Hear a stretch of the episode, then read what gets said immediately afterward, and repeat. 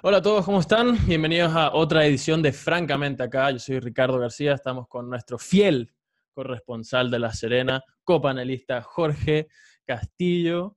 Eh, hoy con bastantes temas interesantes. Para los que no eh, lo saben, hoy murió un camionero debido a que tienen un paro instaurado porque en ese área eh, hay algunos casos de violencia en contra de este gremio que los conducen a sentirse con cierto grado de miedo por sus vidas, por lo menos eso es lo que, lo que argumentan en pros de este, de este paro. Y bueno, al impedir, al, cerrar estas autopistas con los camiones, impidieron el paso de medicamentos que necesitaba un camionero antes de, para prevenir, mejor dicho, su muerte. Pero por otro lado, dentro de este mismo, de este mismo movimiento, eh, hay cosas que han llegado a la superficie que no necesariamente son tan preciosas como el bien común, ¿verdad? Mejor conocido como el vídeo del el vídeo de el burdel sobre ruedas de, los camioneros, que es un tema que vamos a conversar hoy con Jorge para, para iniciar. Y por supuesto, cuéntenos ustedes también en los comentarios qué es lo que piensan. Jorge, desde La Serena, cuéntanos, ¿cómo van las cosas por allá? ¿Cuál es tu opinión de los hechos? Aquí Ricardo, bueno, desde La Serena. eh, eh, no, a mí me dio mucha risa el, video, o sea, yo creo que, no sé si es para reírse, pero, pero encontré un poco burdo, como un poco anecdótico y no sé si, no sé si representa el paro de camioneros, o sea, yo creo que, o sea, yo no apoyo el paro, pero, pero creo que tampoco es una, una noticia un poco de la farándula política. Eh, o sea, yo quería, mira, yo quería primero abordar el tema desde, desde, un pequeño punto que me parece que es necesario para entender el paro.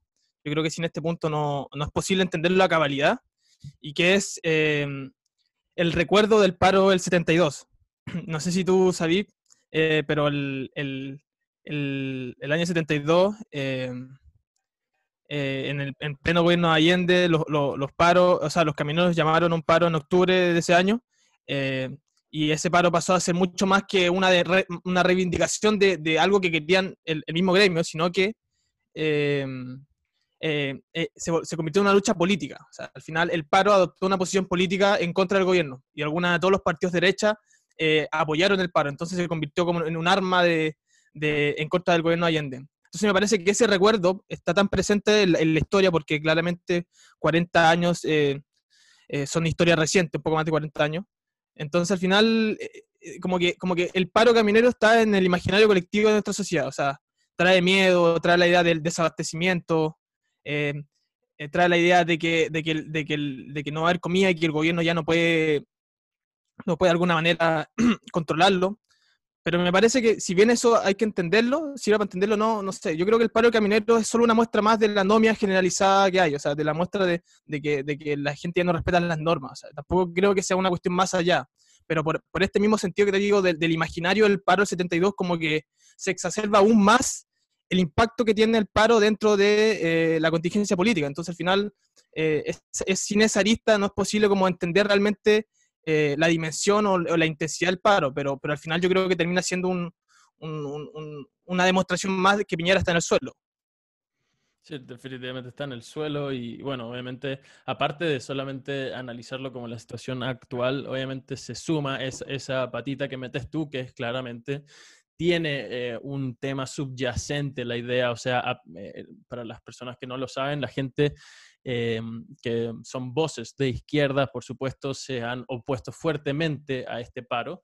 Y cabe, cabe, la, cabe preguntarse, ¿no? ¿Por qué? ¿Por qué están en contra de un paro? Si yo soy suficientemente viejo como para recordar octubre, cuando, cuando favorecía muchísimo un paro que también tiene, tiene algunas acusaciones legítimas. O sea, yo creo que el hecho de que algunos camioneros, si bien yo creo que las personas que, las personas que estaban en el burdel sobre ruedas no estaban tan muertas de miedo de que los iban a asaltar ahí en las autopistas, eh, deben haber algunos camioneros que genuinamente sienten eh, un miedo, un terror, porque eh, no, no, sé qué tanto más necesitamos decir sobre, sobre el, tema ya en la Araucanía. Hace, poco se murió una niña por, por, uno de estos actos en los que se estaba eh, se le estaba quitando un, camión a un camionero. Son temas que son bastante complejos. Entonces, al pensar eso, eh, se escucha de nuevo, vuelve esta doble moral de, ah, ese paro está bien, pero este paro está mal. Y por supuesto que se le suma lo del burdel sobre ruedas, o sea, te dicen, ah, mira, este paro no solamente está mal porque esta gente es de derecha históricamente, sino que además, porque mira las cosas que están haciendo en el paro. O sea, no es que todos están pacíficamente sentados hablando eh, como en una junta socrática de conversar cuáles son las mejorías que se le tienen que hacer, sino es que están directamente tomando y bailando con, con, mujeres que lo, que uno, lo único que uno puede asumir por la escasez de ropa que cargaban, eh, habían sido pagadas para estar ahí. Y, mm, y bueno, cabe, cabe esa duda. O sea, yo creo que esa crítica moral se le puede hacer, pero hay que entender que todo movimiento social, todo movimiento de cualquier tipo va a tener un espectro de, de, componentes, ¿verdad? Siendo los componentes, en este caso, las personas que llevan a cabo ese movimiento que son parte de tal como hoy hay gente que genuinamente tiene miedo de ser asaltada en sus camiones y hay gente que va y trae mujeres para bailar y, y, copete y todas estas cosas, ¿verdad? Dentro de ese mismo movimiento, el 18 de octubre había gente que estaba cansada de los abusos políticos y sociales y también había gente que estaba vendiendo chelas, que estaba simplemente ahí eh, por pasarlo bien también. Y, también, ¿por qué no decirlo? Gente que estaba quemando metros, ¿verdad? Entonces, hay que entender que todas esas cosas tienen un espectro. Sí, mira, es interesante el punto y la, la contraposición y un poco la, eh, el doble estándar de, no solo de la izquierda, sino también de la derecha. Yo creo que eh, es un doble estándar que recorre todo el espectro político. Pero antes de entrar en ese tema, me dio mucha risa que leí una, vi una publicación eh, en Instagram que mostraban un Twitter de una, de una mujer un tweet, era una... ¿verdad? Yo creo que estamos en el momento como para dejar claro que es un tweet, no un Sí, sí, es que sobre que la, no, la vejez. La vejez. Ok, ok, ok, boomer, dale. Sí. eh, ya, la cuestión es que eh, la persona que hizo ese tweet era, una, era la señora de uno de los de los camioneros que estaba en el video y que la mina le estaba bailando. Entonces como que le dijo, no, vaya a la casa, weón, cagaste, como no te... Entonces me, dio mucha risa que el, weón pensó que estaba haciéndolo escondido, pero le, terminó pegando por detrás. eh, sí, ya, pero mira, entrando en ese tema, yo creo que... Yo creo que el, paro deja a la vista un, problema fundamental, que es que la democracia eh, no puede gobernarse bajo el asedio de constantes eh, grupos de presión. Yo creo que la, democracia no funciona eh, sobre la presión de distintos grupos, de distintos grupos sociales sobre, sobre quienes legítimamente tienen que ejercer el poder, que son el gobierno y el parlamento. O sea, yo creo que como sociedad moderna que somos, llegamos a la conclusión de que no podemos gobernarnos por, por todos nosotros. O sea, yo creo que no existe la idea de la democracia directa la democracia directa solo existe en Grecia, donde votaban 200 personas. O sea, y, tomando esa premisa, yo creo que los que tienen que resolver esto son los representantes.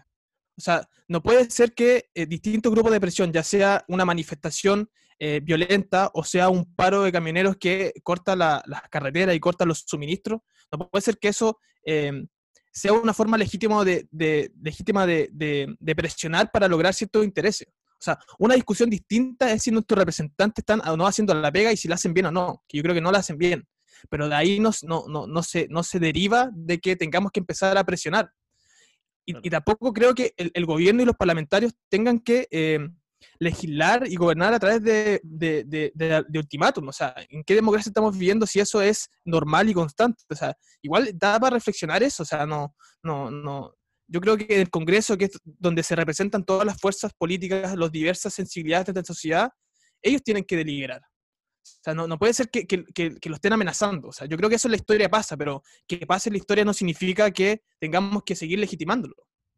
Oye, y otro, otro tema ahí es que contra toda intuición, las personas que están por el rechazo y, y aprovechan como este momento para sumarse a, a, un paro, siendo que antes estaban en contra, de, un paro por, un, por lograr algo como es la constitución, eh, hoy se suman vehementemente a, este movimiento por, por, validar ese, ese, ese, ese movimiento.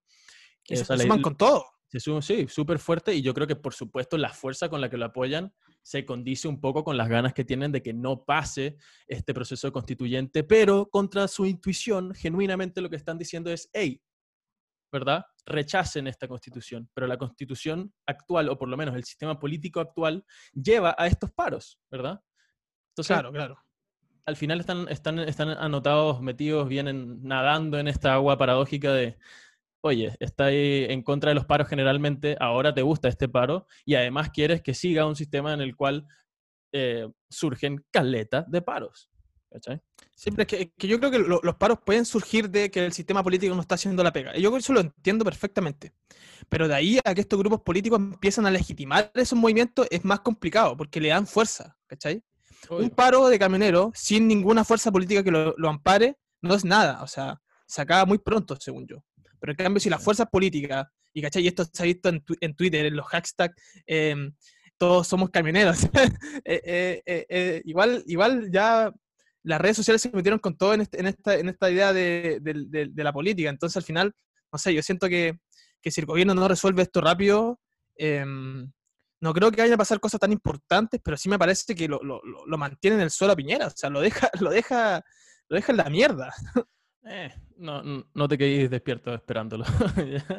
eh, quédate tranqui, sigue con tu vida y no, no, no, no perdáis tiempo esperando que, que, el gobierno reaccione de forma correcta, ¿no? Lamentablemente no ha sido el caso por un par de años, no sé por qué debería cambiar eso hoy en día, pero lo que sí probablemente puede cambiar es el panorama presidencial, que tiene distintas voces bastante interesantes pero una de ellas fue entrevistada hace poco en un programa que genuinamente ya, ¿para qué, para qué estamos con hueveo? Se tiene que llamar, se tiene que llamar tolerancia nada más, ¿ya?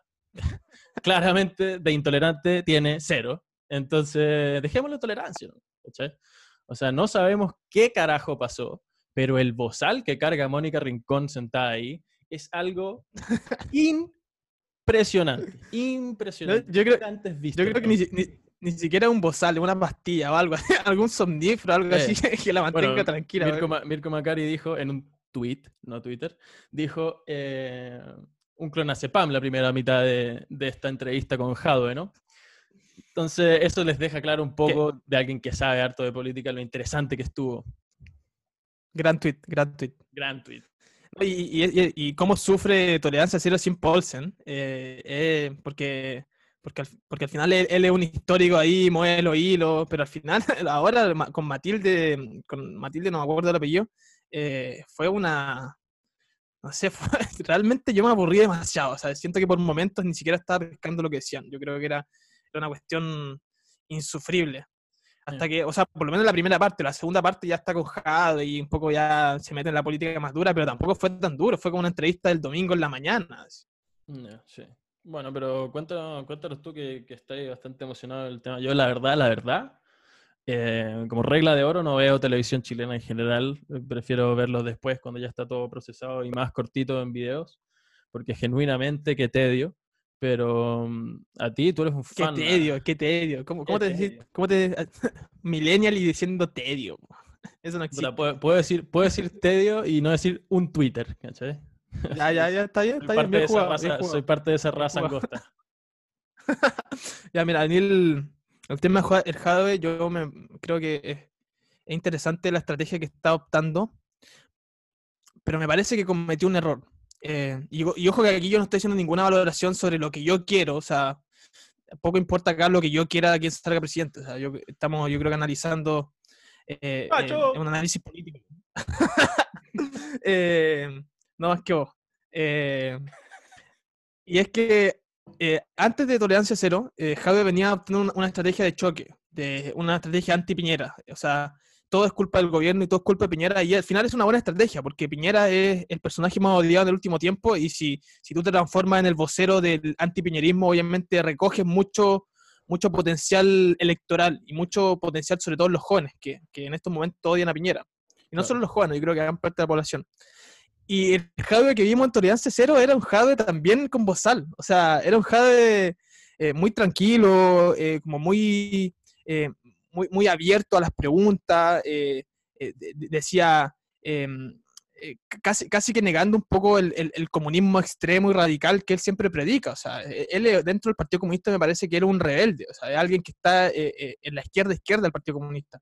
Y ahora apareció casi que como un socialdemócrata. O sea, no, no en su sentido teórico, pero sí sí, muy tranquilo. Entonces me parece que ahí cometió un error, porque, porque, porque si él hubiera sido más radical, si él hubiera, le hubiera dicho a Lavín em, que, que, le hubiera tirado, por ejemplo, a Lavín que, que, que, no, que, por ejemplo, fracasó en, siendo alcalde de Santiago, centro, eh, si, le, si, le, si, le, hubiera tirado a Lavín de, de que era amarillo, de que era populista y todo ese estilo, quizá hubiera hubiera tenido más rédito político. O sea, yo creo que desaprovechó la oportunidad. Fue, fue alguien muy, muy dialogante y eso no, no, no se condice con em, el rol que había venido tomando antes de eso. Es que está obligado. No, tiene alternativa. Es una persona que está metida en un problema que Lavín también está en el que Lavín también estaba metido. O sea, si, si Lavín, porque a ver, el problema, el problema de ser de la UDI es que se considera un partido pinochetista, ¿verdad? Entonces, ¿qué es lo que tienes que hacer? Alejarte del pinochetismo, alejarte de la derecha dura y decir, hola, ¿cómo están? Yo soy socialdemócrata, ¿verdad? Y, si, el problema que tiene Jadwe es similar, es parte del Partido Comunista. Y bueno, Darío Quiroga, nuestro último invitado, nos comentó que, que era súper, súper comunista. Entonces está en el mismo problema, o sea, todo el mundo sabe, ¿verdad? Por los millones de muertes, por eh, los fracasos brutales de sistemas económicos, lamentablemente, por más precioso que suene, el comunismo no ha logrado ser un sistema sostenible. Entonces, ¿qué tiene que decir? Hola, ¿qué tal? ¿Cómo están? Yo soy socialdemócrata también, porque tengo que, ser tengo que estar ahí en la pelea, ¿verdad? Entonces está obligado a decir eso y, y, lo hizo muy bien, lo hizo muy bien como como siempre lo tienen que hacer los políticos. Y al final, al final eso es lo que es. Te tienen, en el momento de la elección te tienen que convencer tiene que convencerte de alguna forma. Sí, pero mira, ahí uno, o sea, yo creo que derechamente no estoy de acuerdo, eh, eh, porque, porque, o sea, mira, yo entiendo el punto, como eh, sacarse el estigma de, tanto como la Lavín nace del, del, pinochetismo duro, el sacarse el estigma del comunismo, del marxismo-leninismo, si lo podríamos poner en esos términos. pero, pero Lavín ya optó la estrategia de entrar al partido a tocar. O sea, Lavín entró al partido tocando, así tocando, pasándola por el medio, haciéndola girar en el, en el, en, eh, no sé, ocupando los carrileros, tirándola para atrás, ¿cachai? Eh, Entonces, como él ya está, está, ocupando esa estrategia, él ya está, em, ya está buscando el centro, está buscando el centro político, está corriendo hacia, la izquierda. Jadwe ya, yo creo que ahí no tiene, no tiene ninguna oportunidad, porque él está mucho más a la izquierda. Entonces yo creo que él, él tuvo que haber entrado al partido tirando la pelota para adelante y vamos todos para adelante, porque es la única opción que le queda, porque él, según yo, él, él obviamente eh, va perdiendo ahora. O sea, yo creo que eso es indiscutible. Eh, más allá de la encuesta, lo que diga la encuesta, que en verdad es, muy cuestionable, sí, él, Lavín tiene mucha más ventaja. Entonces, al final, él le convenía radicalizar aún más su discurso, porque haciendo eso, él logra, logra abarcar un eh, espectro mucho más radical de la política chilena. Entonces, me parece que no, entrar a competir con Lavín por, por el centro no una buena estrategia. O sea, ni, siquiera por el centro, porque el Jadwe no entra por el centro, entra por, entra por, por el frente amplio. Si bien, si bien entiendo lo que tú estás diciendo desde un punto de vista logístico, eh, temo decirte que es una estrategia que muy recientemente fracasó. Arroba Bernie Sanders. O sea, Bernie Sanders era el candidato más radical que, puedes, que te puedes imaginar, ¿verdad? O sea, era algo directamente eh, comunista.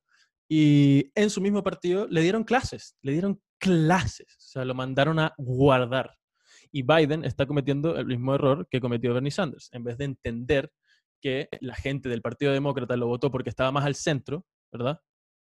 Lo votó a él porque estaba más al centro, el tipo está empezando a radicalizarse pensando que tu estrategia va a funcionar, pero no sé si quieres perder cinco lucas más, pero yo te apostaría lo que tú quieras que Donald Trump va a reventarse a Joe Biden. No solamente porque es un ser que claramente no, no tiene presencia en este, en este mundo, ¿verdad? O sea, el tipo no, no, ni siquiera se acuerda las cosas que dice, ¿verdad? O sea, ya es algo que es un poco más del, del, del espacio senil que, que, de este en el que estamos nosotros dos, pero por ahora.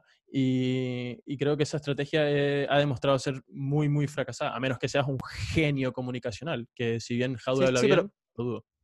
Pero, pero, pero yo creo que estoy dejando pasar otra cosa también, que es que, em, eh, o sea, no quiero entrar a la discusión de choque y demás, yo creo que los dos tenemos puntos válidos, pero... Y te gané, pero dale. pero, sueña, sueña. Ese el mate te ha hecho mal. Volver a tomar mate te ha hecho mal. Qué rico el mate. Em, eh, Trump no quiere eh, el electorado de centro. O sea, Trump está en, en, en, la, en la derecha populista radical. O sea, Trump está en la derecha derecha. Ese, ese es su electorado. Entonces, obviamente, ahí Sanders se equivocó porque él pudo, él pudo ir a captar ese centro porque nadie lo estaba peleando. En cambio, él se radicalizó. Entonces fue una pelea de polos, de polos opuestos. Entonces, obviamente, ahí en polos opuestos, ¿quién, ¿quién, va, a decir, ¿quién va a decir que... Te equivocas porque la pelea no fue entre polos opuestos. La pelea fue entre el polo y el centro izquierdista que es Biden, porque Bernie Sanders ni siquiera llegó a pelear contra Trump. Ahí está ahí, está ahí jugando otro partido. Estamos hablando pero, pero perdió, pero, perdió el centro al radicalizarse, o sea, perdió a los demócratas más, eh, como casi, casi que esos demócratas republicanos, una, una weá media así, ¿cachai? Como, sí, pero los demócratas que están bien al centro. Lo que te estoy diciendo es que tú me quieres decir que Trump eh, no le interesa el, voto de centro derecha. Pero eh, y, y, del mismo lado dices que este tipo, Bernie Sanders, se radicalizó a la izquierda, pero la verdad es que ellos dos nunca compitieron. Bernie Sanders le volaron la raja antes.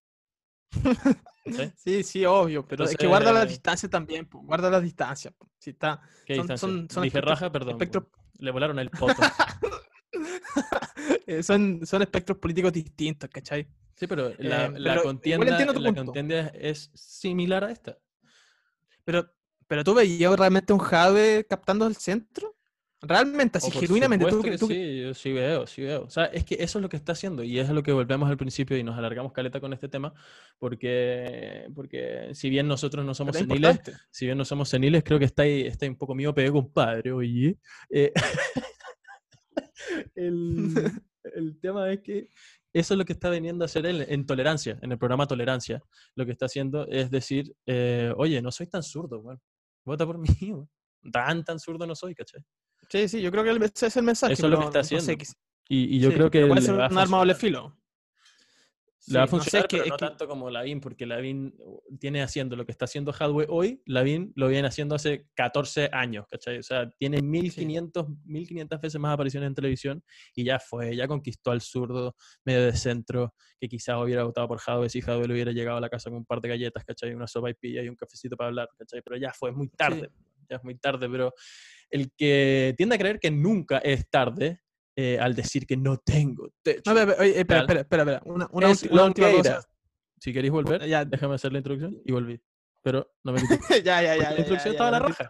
No te interrumpo, no te interrumpo, está bien.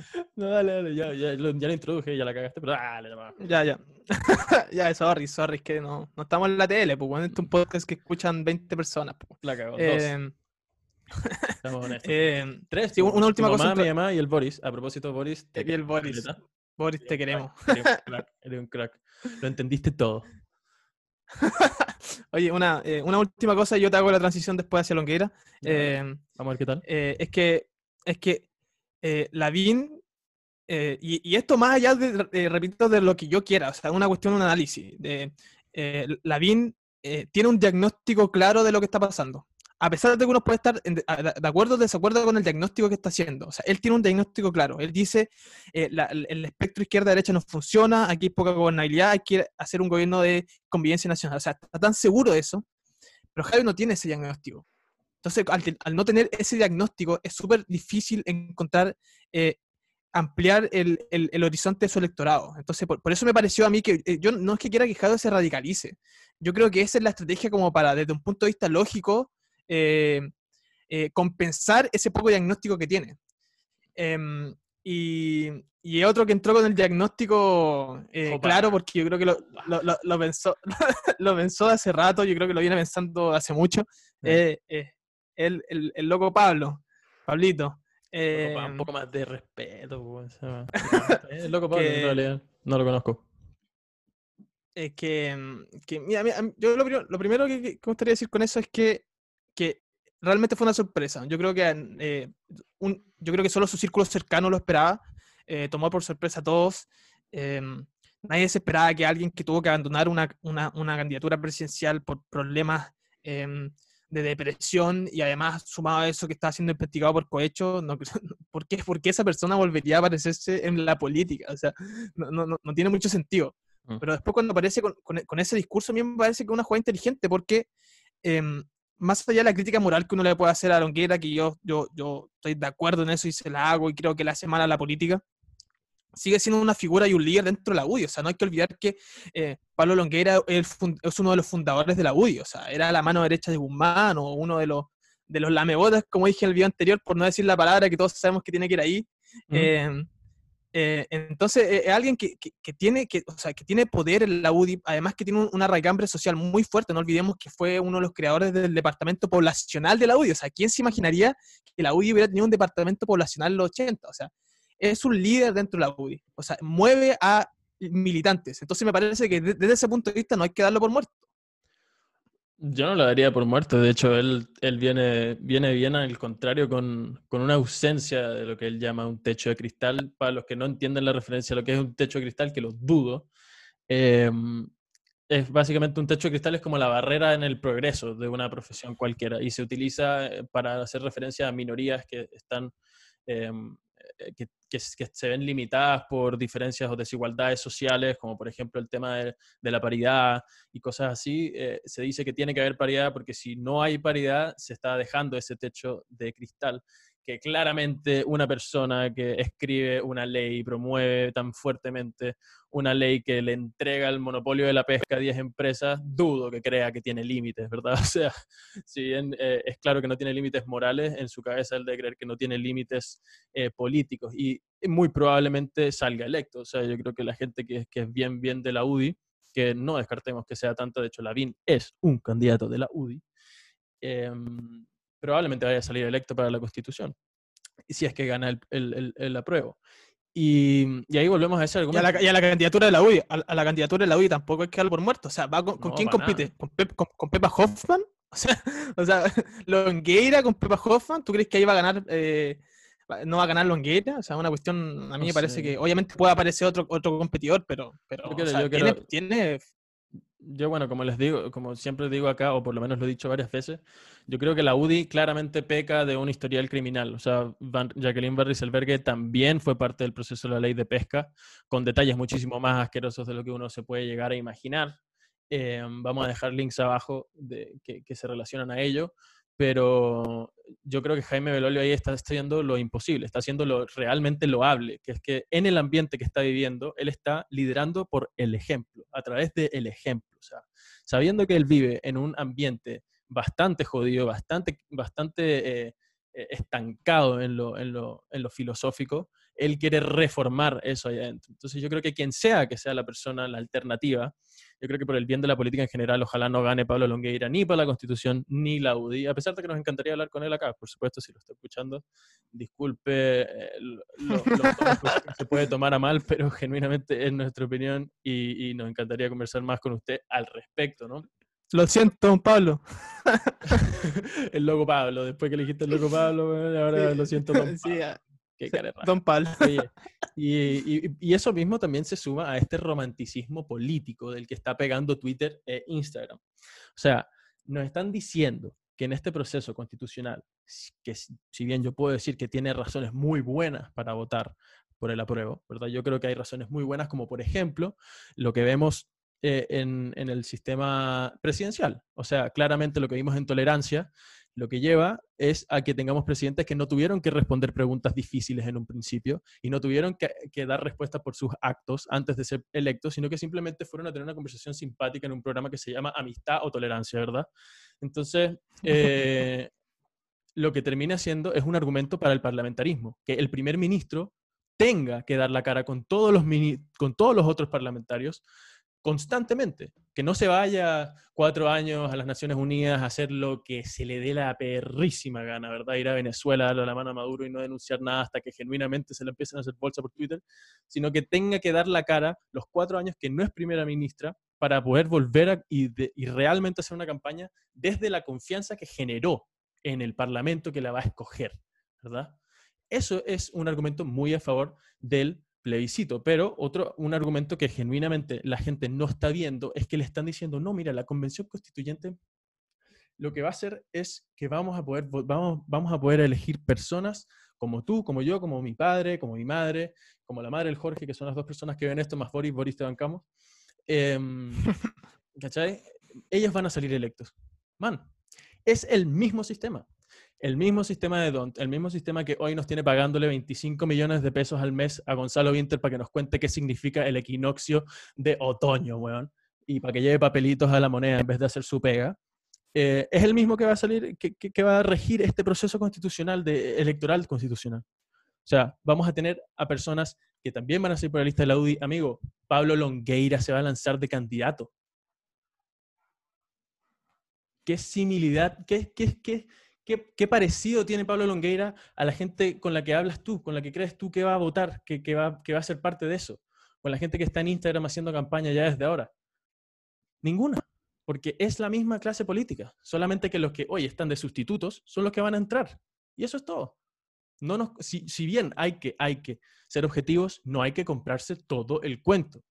Hay un problema, hay un problema. Hay que cambiar algunas cosas en Chile. Puta que hay que cambiar cosas en Chile. Pero comprarnos todo el cuento es de hueones. Sí, mira, yo, yo estoy de acuerdo contigo. De hecho, yo, yo tengo una crítica muy fuerte. O sea, yo creo que a Longueira lo, lo pasamos hace, lo, pasamos por un minuto. Ese fue el tema de Longueira. Eh, pero me parece muy interesante el punto del plebiscito. Eh, a todo esto, equinoccio. Bien, ya, bien, bien. Papi, papi, tweet te dio equinoccio. Lo tenemos todo, weón. Eh, ya, mira, el, eh, sacando el lado que estáis haciendo campaña para el rechazo, eh, eh, la verdad es que cada día me convenzo menos de, mi decisión. Mira, yo, yo, de hecho, yo tengo una, respecto al plebiscito, yo tengo una crítica muy fuerte a esto que se podría denominar el fetichismo constitucional, que, que se da tanto en la derecha como en la izquierda. Em, em, y, hace referencia a la idea de que que la constitución es más grande que todos nosotros, que la constitución es lo que o por un lado va a resolver todos los problemas o por el otro eh, creer que la constitución del 80 es el gran motor de nuestra economía y el gran motor de nuestro progreso. O sea, me, parece que poner la discusión en los polos como si la constitución fuera realmente algo eh, tan determinante de una sociedad me parece equivocado. O sea, yo creo que eh, al, menos desde mi punto de vista, la constitución es una herramienta política que permite de alguna manera repensar la arquitectura de nuestra sociedad, o sea, no, de nuestra sociedad ni siquiera, de, nuestra, de nuestro sistema político. Eso, eso es la, la, constitución. Em, repensar, por ejemplo, cómo distribuimos, distribuimos el poder entre los distintos eh, organismos. O sea, e, eso es una constitución. Yo, no me compro la tesis de que la constitución, esa tesis de Atria de que la constitución eh, constituye lo político. O sea, no, no, sé si es tan cierto. Yo creo que la constitución em, organiza los poderes de alguna manera que limitan el poder. O sea, eh, yo creo que tenemos que apuntar a eh, mejorar la arquitectura de nuestras instituciones para que realmente den paso a la solución de los problemas. A mí, me parece que ese es el argumento central por, la por el que yo al menos votaría pro.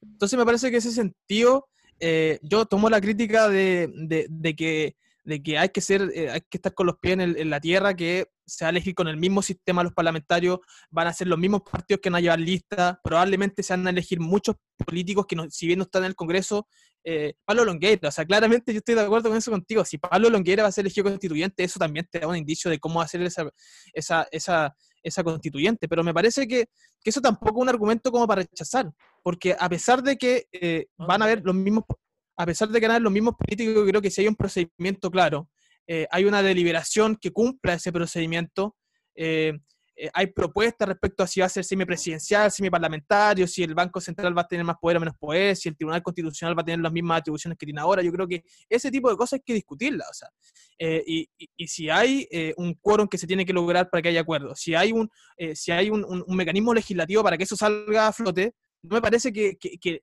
las personas que estén adentro definan tanto cómo va a ser. O sea, yo creo que e, ese un poco, ese temor de la derecha o del rechazo, me parece que, que al final lo único que hace es, sabiendo que van a perder, a mi juicio, es, dejarlos en el suelo y dejarlos como gente que, que, se está resistiendo al cambio solo por resistir, nada más. Sí, es, verdad. Y de hecho, lo que digo ahora no es un argumento pro rechazo, es un argumento pro cacha lo que te están diciendo. Es un argumento pro, amigo, procedamos con cuidado. O sea, es real que hay que hacer cambios. Es una realidad que hay problemas políticos que son muy claros, como el que les digo, y a través del cual yo nunca voy a dejar de insistir que aquí lo que tiene que haber no es un presidencialismo como el que hay hoy, sino algo más parecido al parlamentarismo inglés, ¿verdad? Que tiene muchísimos beneficios en comparación al que tiene al, sistema que tenemos hoy en día. Eh, uno no menor es el que siempre, siempre promuevo, que es la rendición de cuentas de quien sea que esté al mando, ¿verdad? Em, que por supuesto se condice con la pobreza de presidente que tenemos hoy en día. Em, hay que tener ojo, hay que tener ojo, no puede ser que estemos comprando todo, todo lo que nos den, ah, apruebo, ven para acá, dame todo, todo, todo lo que venga vestido de apruebo, tráemelo para acá. Si bien uno, yo soy, yo soy apruebo en el corazón, genuinamente. Dentro yo soy apruebo, porque creo que hay que cambiar muchísimas cosas, hay que cambiar un montón de cosas que podemos discutir eh, después de esto, pero de que, de que hay que ser escéptico o por lo menos tener un ojo de, hey, vamos a ver si realmente lo que me están diciendo es cierto, eso yo creo que es esencial. No podemos comprarnos todo el combo, ¿cachai? No podemos, porque ahí vamos a perder, sí o sí, sí o sí.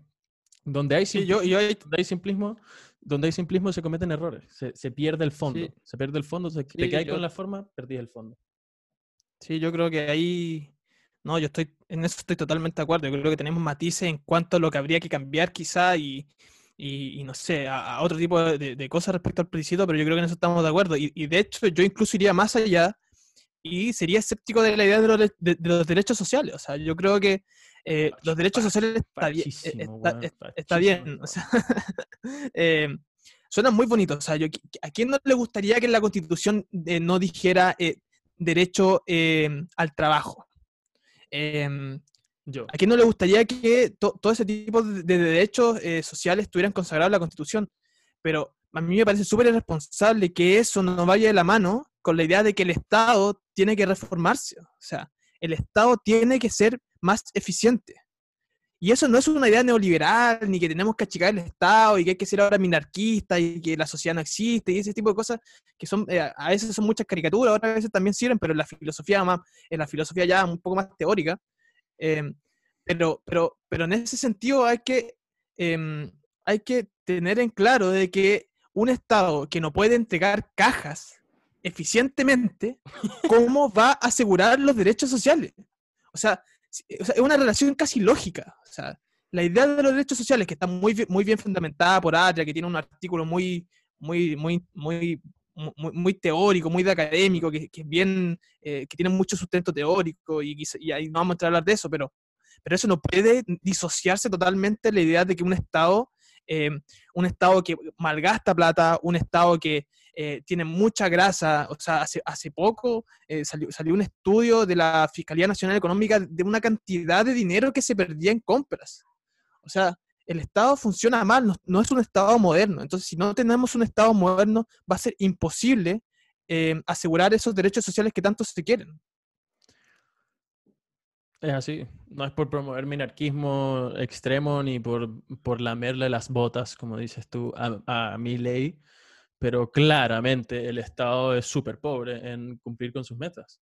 Eh, gobiernos de izquierda y de derecha son muy claros al respecto. O sea, estamos, estamos pensando en las condiciones de Europa y poniéndoselas en los hombros a un sistema, a una infraestructura de tercer mundo si bien, si bien Santiago se ve lindo, el resto del país le falta harto por crecer. Y eso es responsabilidad del sistema político, es responsabilidad de los legisladores, es responsabilidad de los alcaldes.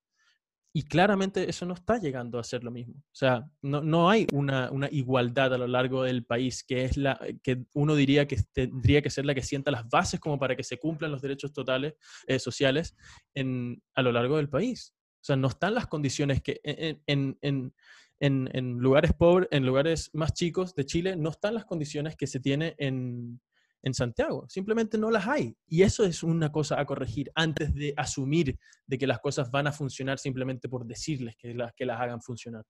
O sea, hay que tener cuidado con eso. Y, obviamente ir poco a poco. O sea, nada, nada se logró en dos nada importante se logró en dos días. Cambios fundamentales, cambios que genuinamente son sostenibles, eh, son cosas que uno tiene que, ir armando. O sea, el Brexit, el Brexit tardó tres años. si no me equivoco. Tres años en, en siquiera tomar el paso para irse. Y hubo, que, y hubo un montón de cambios a lo largo de eso. Entonces, hay que ir con, hay que ir con cuidado, no hay que, no hay que, no hay que tomar decisiones em, del corazón, no hay, no hay, que tomar decisiones viscerales. Hay que pensar las cosas una, un par de veces antes de tomar decisiones que pueden, pueden directamente cagarle la vida a mucha gente. Sí, oye, un, un, dos pequeños puntos antes de cerrar, porque, porque va a ser transparente no quiero decir que, pero alguien está sin batería. Em, sorry, imbécil. Eh, eh, eh, yo, yo, quería decir que también me parece un error de parte tanto de la derecha y de la izquierda. O sea, aquí, aquí parece que estamos siendo tirando mierda a todos, pero, pero a veces hay que ser escéptico y, y criticar las cosas em, con fundamento. Es que todos creen que el, el, plebiscito va a ser el, el, hito fundamental y fundacional de nuestra república. O sea, si el, poder no está, la energía, no, la energía como, como decía Darío Quiroga el otro día, la energía no está en el plebiscito, la energía está para mí en las elecciones de abril, que son realmente donde se van a elegir los constituyentes. O sea, ahí está eh, el poder, ahí está la disputa del poder a lo Max Weber, ahí, ahí está realmente em, eh, cómo se van a crear, cómo, cómo se van a formar mayorías, eh, quién, quién va a juntarse con quién, si el Frente Amplio va a ir con el Partido Comunista, si la coalición de Chile Vamos va a ir unida. O sea, ahí está realmente la lucha por el poder, ahí se va a configurar el esquema a partir del cual se va a, a formar la, la, convención. Entonces, me parece que en ese sentido no hay que pegar de ingenuidad y creer que el plebiscito es realmente lo importante. Yo, y si, si, bien puede ser eso, así como. Igual haría la distinción porque yo creo que esta. Em, lamentablemente me toca citar a la bien. Bueno, me toca citar a la bien. Qué paja. Eh, el plebiscito es una oportunidad. Es una real oportunidad. O sea, yo entiendo muy bien esa crítica del rechazo, de rechazar para reformar, de Mm, que no crean que, oye, que solamente con la constitución se va a cambiar todo eh, y van a arreglarle todos sus problemas, la varita mágica de Felipe Cast. A propósito, Palia, que uno dice Cast y ya nadie piensa en Felipe Cast, sino en José Antonio Cast. Eh, F por Cast, F por Felipe. Ah, y, no, mató, mató. Y yo hago esa crítica. Yo creo que si bien puedes decir que no lo va a solucionar todo, puede ser, puede sentar las bases perfectamente para un genuino cambio que de verdad eh, ayude. Y eso es lo que yo estoy invitando a pensar acá. Eh, y lo que en el fondo tú y yo estamos debatiendo. Que uno tiene que, tiene que ser escéptico porque tiene que tener la, la calma como para ver todo el plano en el cual se encuentra y encontrar los puntos altos, los puntos bajos e irlos corrigiendo sin apresurarse sin decir, ah, veo algo mal ahí, ah, ese es el único problema que hay, ataquémoslo, cambiémoslo ya. Eh, quizás, quizás, si uno se toma las cosas con más calma, puede generar un cambio muy, muy positivo para Chile. Pero con la clase política, como les digo, la clase política de hoy, que es la misma clase política que va a salir, porque el sistema de DONT va a seguir aplicando, o sea, van a haber personas que van a sacar 1,2% y van a ganar, y aunque no lo crea usted sentado en su casa, hay gente que sacó más de 1,20% en Providencia, em, no necesariamente va a ser eh, algo, algo muy, muy democrático. Sí, sí, yo, o sea, yo en ese sentido, em, sí, estoy muy de acuerdo, de hecho yo también hice el punto. Ahora, yo, yo sí les concedo a la gente lo de la paridad y lo de los pueblos originarios. Yo creo que eso no es no menor y, y hay que, hay que, hay que o sea, no, no, hay que dejarlo pasar, o sea, eso igual le da un poco más de valor democrático, yo, según mi concepción. Eh, lo que sí eh, eh, no me gustaría dejar pasar y es la nueva piñericosa de esta semana, que ya se está haciendo común, mi presidente, mi presidente, em, no, Piñera, yo creo que... Tú votaste por Beatriz Sánchez, bueno, que consta esa weá. ah, pero ah, eso era en otra época, en otra época. No, cacho. Em, mira, yo voy a leer la frase. Piñera dijo, yo le pido como presidente de Chile que nos deje tranquilos, que se vaya del país. O sea, yo realmente... ¿Estaban hablando contigo? eh, eh, ¿Cuándo conociste a Piñera? No, no, no, no, como que me cuesta mucho entenderlo. Le estuve dando una vuelta. Eh, yo creo que la, única interpretación, eh, además de, o sea, más allá de, una posible estupidez que es evidente, eh, y de un... ¿Es posible o evidente? Como es la o, sea, o sea, yo creo, yo, yo creo que em, es, es, posible que sea la interpretación más, eh, más como em, fácil, que es, es, un estúpido. Em, pero sacando un poco esa interpretación que para mí me parece que, que es, no pensarlo mucho porque está a la vista, em, es como dice mucha cosa de, de, de, un narcisismo. O sea, en el, en, el, en, el, en, el, psicoanálisis eh, el narcisismo tiene mucho que ver con esa idealización o sobrevaloración del yo. Es decir, que una persona narcisista eh, eh, es aquella que se enamora de sí mismo y que y que en relación, cuando se pone en relación con los demás se ve como un ser superior.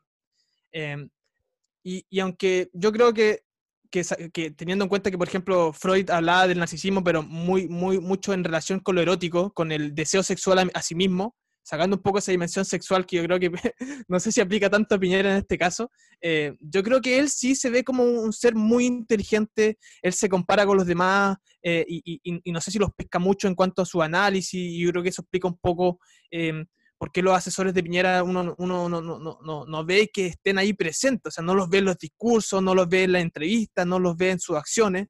Entonces, solo, solo creo que que dejan evidencia que Piñera tiene una imagen idealizada de sí mismo, que quiere estar presente todo el rato en el debate, que quiere que hablen de él. Yo creo que ya, no sé si importa no ser querido o no, yo creo que eh, casi que inconscientemente eh, deja de lado ese aspecto y, en, como que pone su figura en un pedestal y me parece que eso un presidente es lo más nefasto que, tiene, que tiene que haber. O sea, al final el presidente tiene que ser alguien que, que que no sé, que sea un, poco estoico, así como tampoco que sea Marco Aurelio, pero que sea alguien que se abstraiga un poco de, su, de, su, de sus propios sentimientos y de sus pasiones. Ya, eso es, pedirle peras al olmo a un nivel estratosférico. O sea, yo ni siquiera, ni siquiera diría que tiene algo que ver con el yo, con el super yo, con Freud y nadie. Así es como una corrosión de las, de las sinapsis de neuronales que tiene Piñera y ya, ¿cachai? Claramente una prueba de que todos tenemos que estar claros, que el tiempo no pasa en vano, güey. Con el tiempo vamos perdiendo la cabeza, ¿cachai? O sea, no, pero ahí, nosotros, nosotros hemos hablado de eso. igual estamos de acuerdo de eso. Hemos hablado de eso, pero... psicoanálisis y toda esa idea. Yo creo que... No, obviamente que, sí, pero no creo que este sea un caso para analizar desde ese, desde esa, desde ese lado. O sea, yo creo que ya Si todas las personas se pueden analizar a través del psicoanálisis. todo, sí, pero, pero, anda, anda tú a hacerle un psicoanálisis a una persona que tiene demencia senil, pues, ¿cachai? Pero no tiene demencia senil. No sé, pero yo creo que va en camino, porque de verdad un presidente que genuinamente de una entrevista, después de estar en el pis, en el subsuelo a nivel de, de, de aprobación, salga y diga, yo como presidente de Chile le pido al coronavirus que se vaya. Weón. Weón, coronavirus o no, coronavirus o no, quédate en tu casa, weón. ¿Cachai? Quédate en tu casa, no salgáis más, weón. Así como, ¿por qué, por qué diría eso? ¿En qué contexto?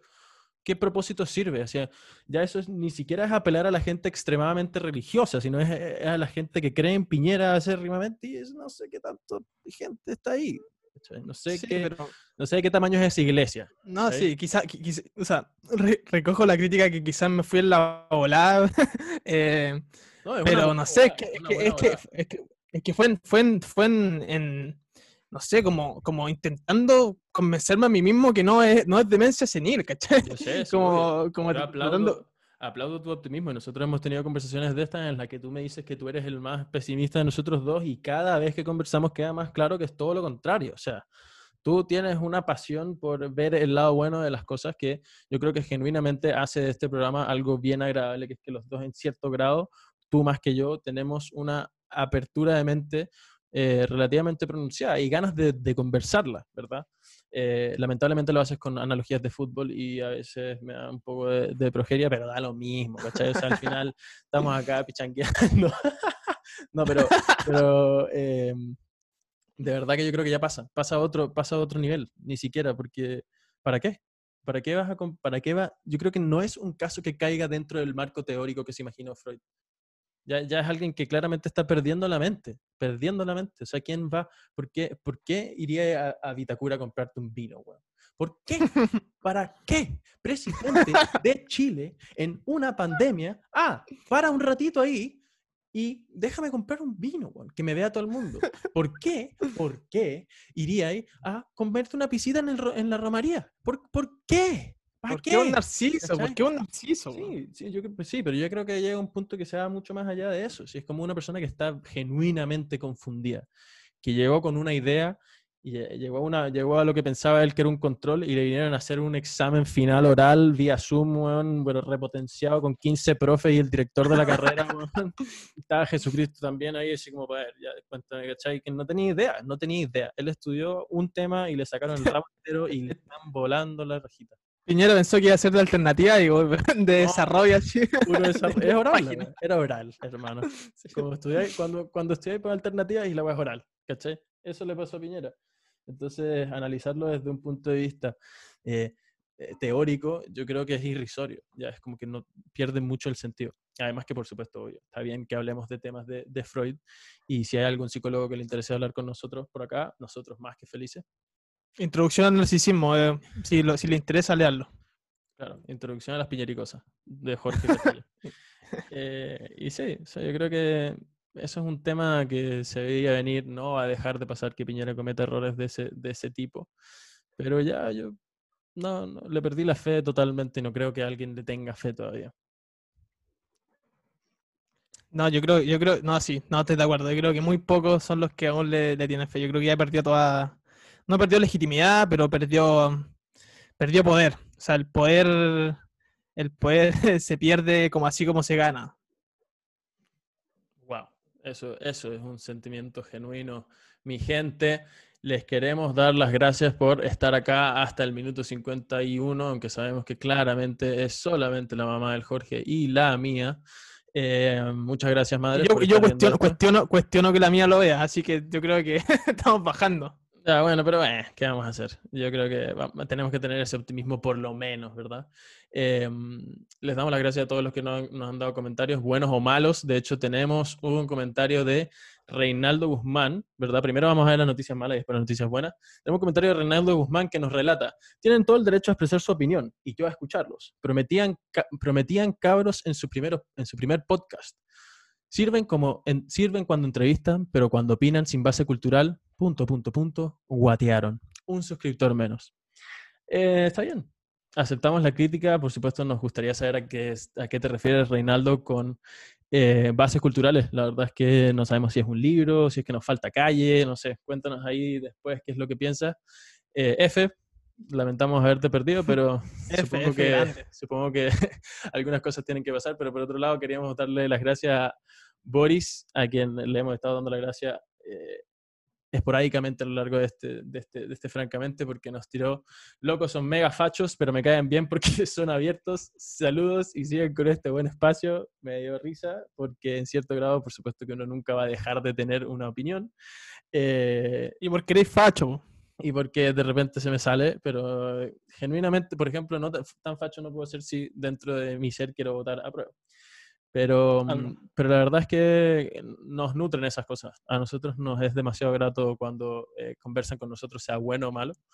Y, y la verdad es que les damos las gracias a ustedes. Queremos que por supuesto nos cuenten qué es lo que piensan, a quién quieren ver, eh, las cosas que no le gustaron de este podcast, que nos la digan como lo hizo Reinaldo, las cosas que le gustaron, que nos la comenten también como lo hace el gran Boris y, y por supuesto desearles lo mejor. Que, que estén todos muy bien donde sea que les llegue este mensaje, a la hora que les llegue este mensaje y les doy un espacito ahí para que se despida nuestro corresponsal de La Serena. Oh, este, no, no, no, esperaba esto, pero me, pillaste volando abajo, pero no, igual agradecer a toda la gente y que, que nos catee, que nos tire mierda, que nos tire críticas o que nos tire cosas positivas, que, que, al final nosotros somos, somos, si hay algo que nos caracteriza es que somos muy, muy abiertos a, todas las posiciones y nunca nos, nos atrincheramos en una, una, bandera ideológica o en una cierta idea así como que estemos ciegos a ella. Eh, entonces, no sé, eso, e, e, eso, al menos desde mi parte, yo creo que también desde Ricardo que, que, nos comenten y que nos digan a quién quiere ver. Y si no lo quieren ver, no lo vean. Si lo quieren ver, véanlo. cada uno eh, tiene ahí la decisión de, de, hacer lo que quiera.